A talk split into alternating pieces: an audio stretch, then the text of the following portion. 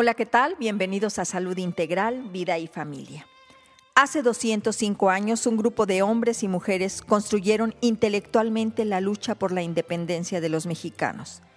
Y de ahí se sumaron a la lucha física todos los mexicanos que creyeron en la posibilidad de construir un México diferente, un México libre independiente, y ofrendaron su vida.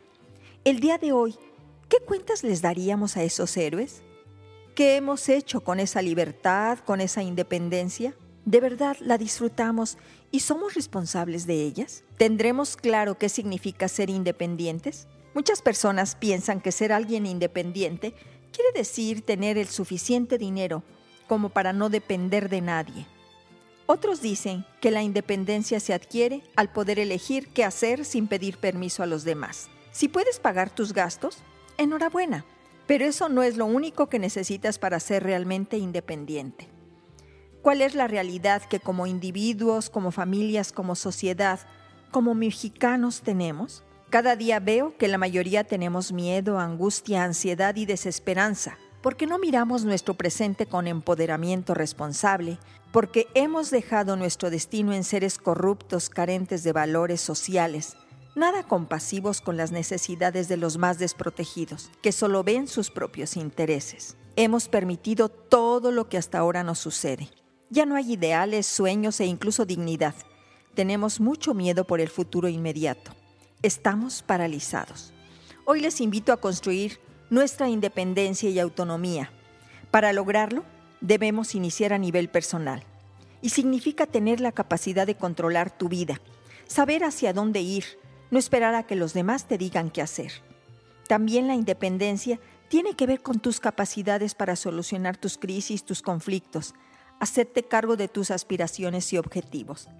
Todo esto se logra cuando te empoderas en la responsabilidad de lo que piensas, dices, sientes y haces.